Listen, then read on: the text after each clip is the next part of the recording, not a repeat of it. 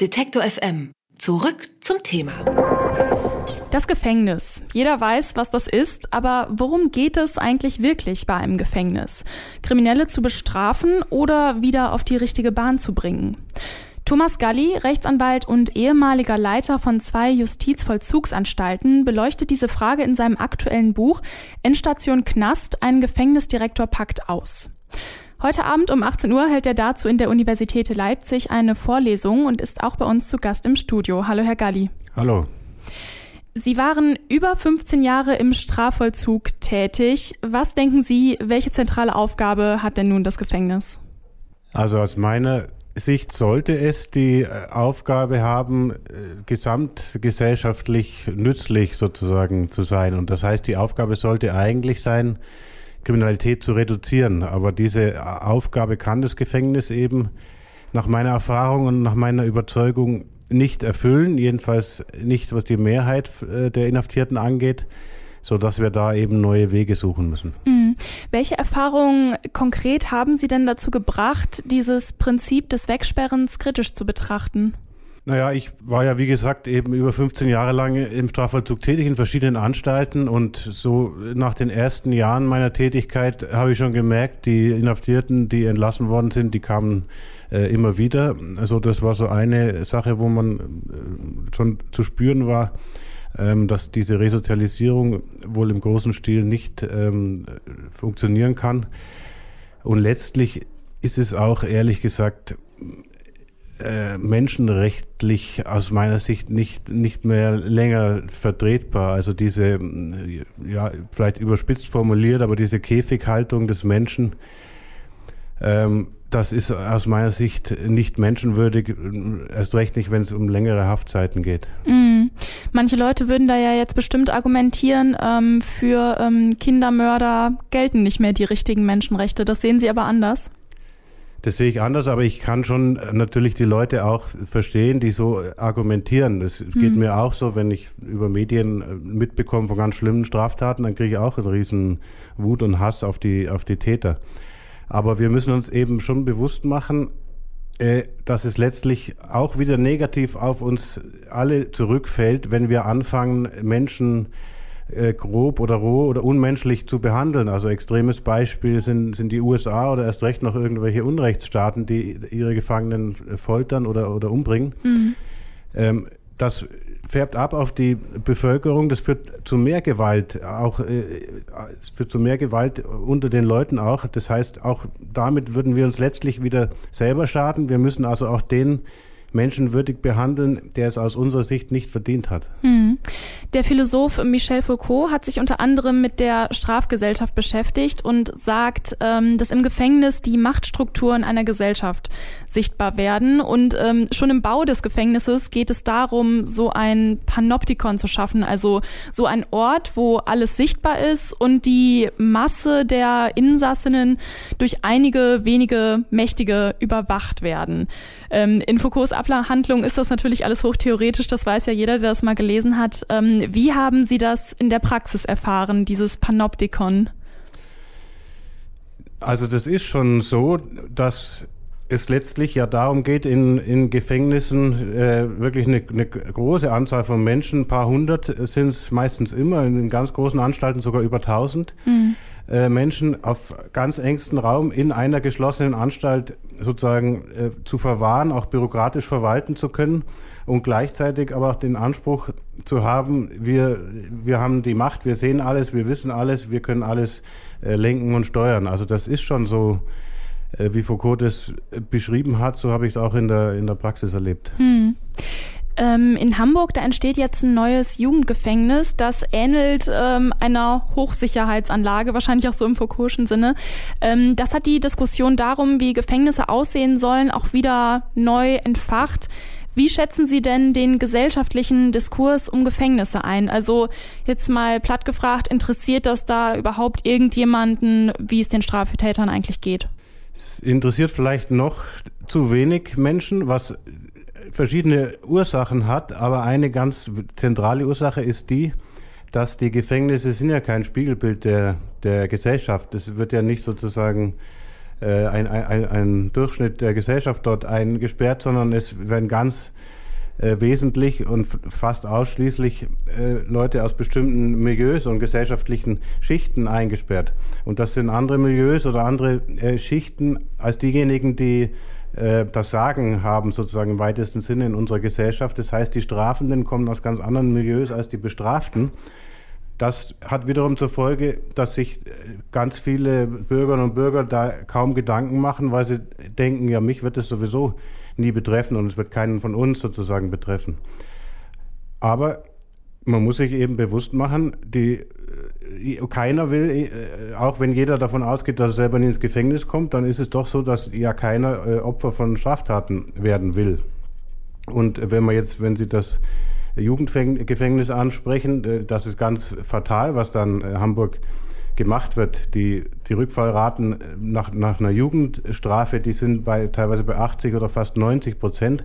Das heißt, es geht absolut nach hinten los. Das produziert Kriminalität. Und da sollten eigentlich schon alle Bürgerinnen und Bürger aufwachen und sagen, Moment mal, wir wollen doch eigentlich äh, Kriminalität reduzieren. Hm. Wie erklären Sie sich das denn, dass gerade bei Jugendlichen diese Rückfallrate so hoch ist? Weil man würde ja eigentlich denken, und das ist ja auch jetzt zum Beispiel in Hamburg eigentlich explizit ähm, das, was dieses Gefängnis erreichen möchte, nämlich die Resozialisierung. Und Jugendliche sind ja vielleicht auch noch ein bisschen formbarer als Erwachsene. Warum ist die Rückfallrate trotzdem so hoch?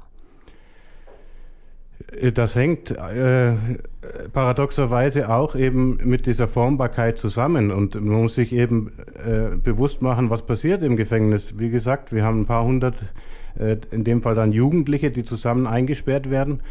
Die Peer Groups, das sind dann alles andere äh, Straffällige und Straftäter und da bildet sich so ein eigenes äh, ja, Normen- und, und Wertesystem heraus und da äh, die meisten Zeit verbringen die Gefangenen untereinander und nicht mit äh, irgendwelchen Bediensteten oder so.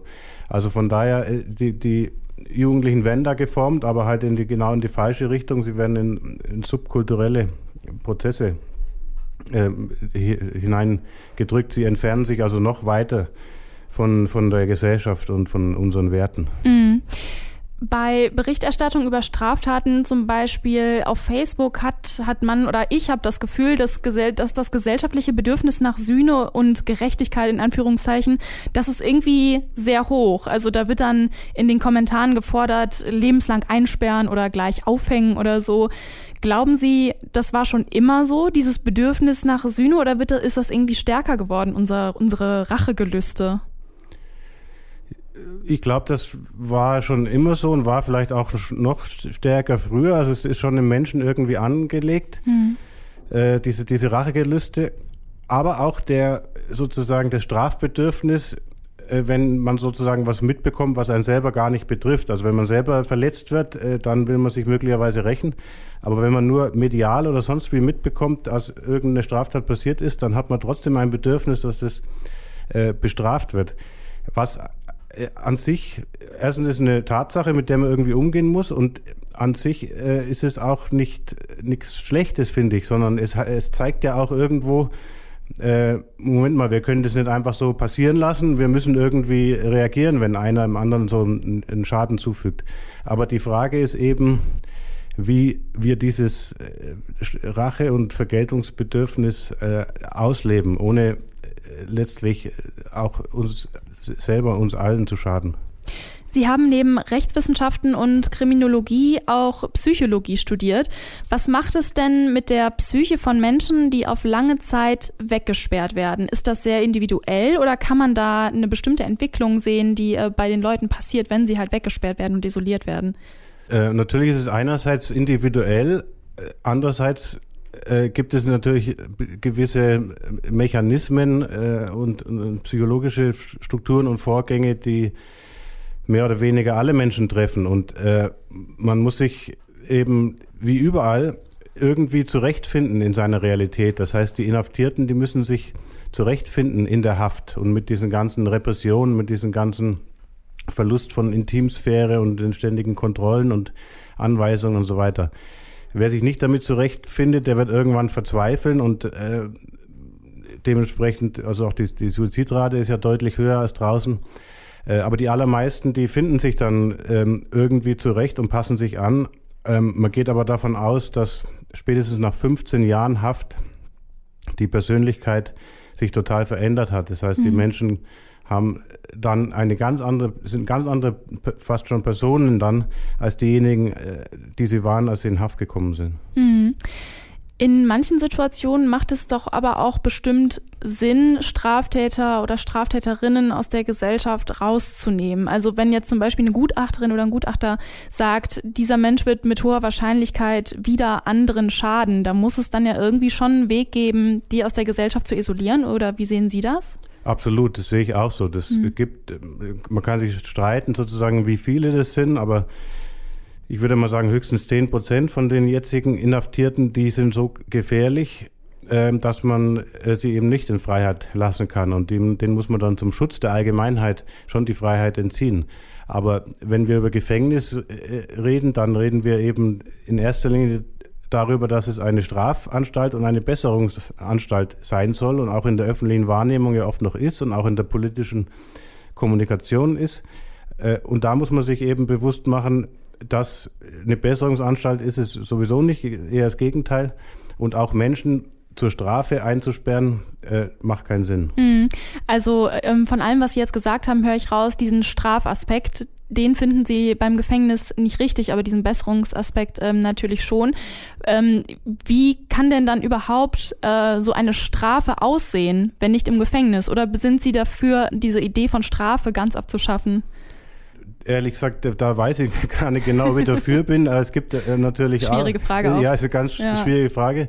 Aber jedenfalls bin ich der Meinung, äh, dass es, ähm, dass das sehr unrealistisch ist in, mm. in, in sehr, sehr weiter Zukunft auch äh, unrealistisch ist. Aber es ist nicht unrealistisch, dass wir sozusagen das Gefängnis überwinden können. Aber da müssen wir dann eben, wie gesagt, dieser Vergeltungsgedanke, auch sozusagen, dass wir illegales Verhalten teurer machen als legales Verhalten und solche Dinge, die haben alle schon einen Sinn. Aber ich würde dann eben sagen, wenn man sich bewusst macht, fast 50 Prozent der jetzigen Inhaftierten, die verbüßen äh, sehr kurze Freistrafen bis zu einem Jahr nur. Das heißt, es sind keine äh, schweren Gewalt- oder Sexualstraftäter. Und in die, gerade in, in, diesen Fällen könnte man sagen, gemeinnützige Leistungen äh, erbringen, gemeinnützige Arbeit. Hm. Äh, das würde viel von diesen negativen Folgen vermeiden, die die Haft hat, auch für die Gesellschaft hat. Und im Gegenteil noch was Positives bringen. Und das gibt es auch in anderen Ländern, äh, in skandinavischen Ländern zum Beispiel gibt es das schon lange. Hm.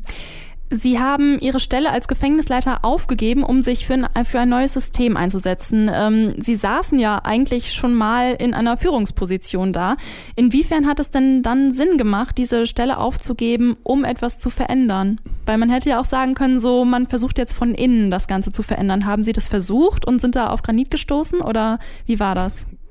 Ich habe es schon versucht, aber dann eben auch gemerkt, ähm, äh, dass man da sehr schnell an seine Grenzen stößt und dass letztlich die Veränderung des Strafvollzuges oder allgemein unserer Art zu strafen, das kann nur ein gesamtgesellschaftlicher Prozess sein. Das kann also niemals äh, auch die Justiz oder das Gefängniswesen alleine machen. Und wenn mhm. Sie als Anstaltsleiter jedes Mal halb äh, sozusagen Ihren Koffer nehmen müssen, wenn ein Gefangener äh, bei Lockerung irgendeine Straftat macht oder sowas, dann kommen sie auch sehr schnell an, äh, an ihre Grenzen.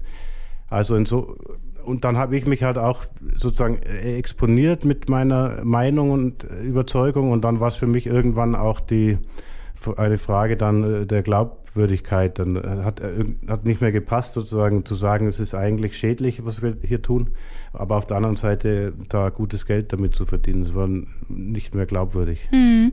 Wie haben Ihre Kolleginnen und Kollegen darauf reagiert? Ähm, unterschiedlich. Einige nehmen es schon als so Nestbeschmutzung wahr, einige nehmen es auch wahr als äh, Kritik an der, an der Arbeit im, im Strafvollzug, was es 0,0 ist, aber das kommt vielleicht manchmal so rüber, rüber oder manche verstehen es falsch.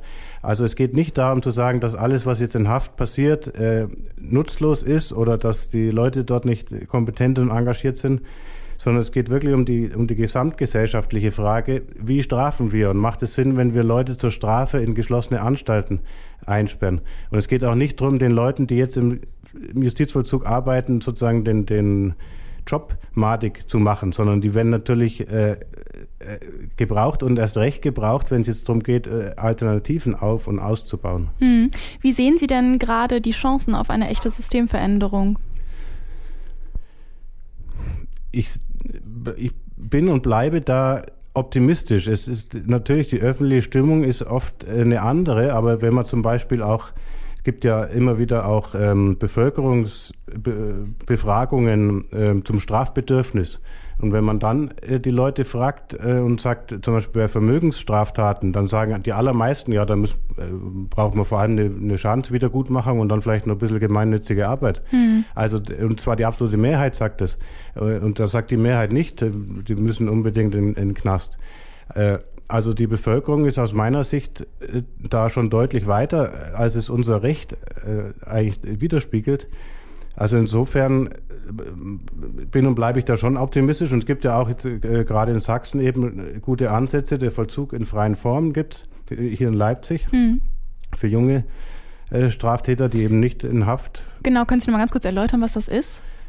Also das sind ähm, junge äh, Straftäter, die zu einer Jugendstrafe, also zu einer Freiheitsstrafe verurteilt worden sind ähm, aber diese Freiheitsstrafe dann nicht im Gefängnis verbüßen müssen, sondern äh, in einer Einrichtung, äh, wo sie in Wohngruppen untergebracht sind, meistens so fünf bis sechs ähm, Jugendliche zusammen in einer Wohngruppe und angebunden an, in Anführungsstrichen, eine heile Familie mit Vater, Mutter. Ähm, und das hat also nichts mit Gefängnis zu tun, es ist keine Mauer drumherum, kein Stacheldraht, äh, kein gar nichts. Und äh, da können sie natürlich Schule ähm, nachholen und äh, Ausbildung und werden aber eben durch, durch diese Hausfamilie auch ganz, ganz eng und individuell betreut und auch beaufsichtigt. Und dadurch, dass es nur fünf bis sechs in einer Wohngruppe sind, äh, fällt auch vieles weg von diesen äh, negativen subkulturellen Einflüssen, die es so in den Gefängnissen gibt. Also das ist ein sehr sinnvoller Ansatz, den man ausbauen könnte. Endstation Knast, ein Gefängnisdirektor packt aus, ist der Titel des aktuellen Buchs von Thomas Galli. Er war bei mir zu Gast im Studio und wird heute Abend um 18 Uhr in der Universität Leipzig aus seinem neuen Buch vorlesen. Herr Galli, vielen Dank für Ihren Besuch. Danke Ihnen für die Einladung. Alle Beiträge, Reportagen und Interviews können Sie jederzeit nachhören im Netz auf detektor.fm.